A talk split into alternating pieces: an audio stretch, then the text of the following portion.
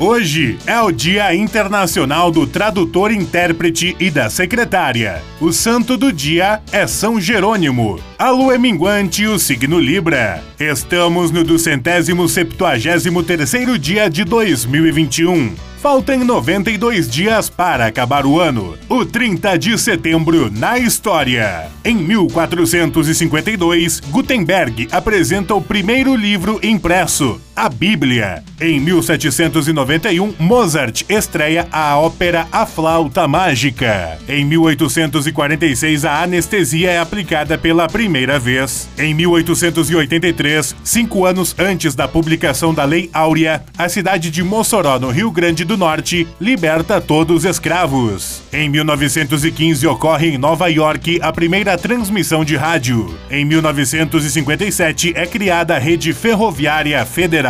Em 1981, a pena de morte é abolida na França. Em 2013, a MTV Brasil encerra suas transmissões. Em 2014, a rede social Orkut é extinta. Em 2017, morre o músico tradicionalista gaúcho Adelar Bertucci, aos 84 anos.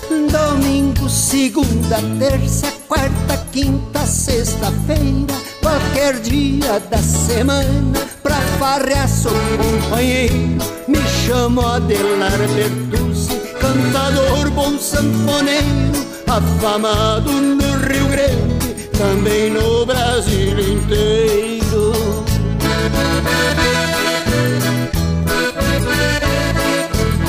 Frase do dia. A disciplina é a parte mais importante do sucesso. Truman Capote.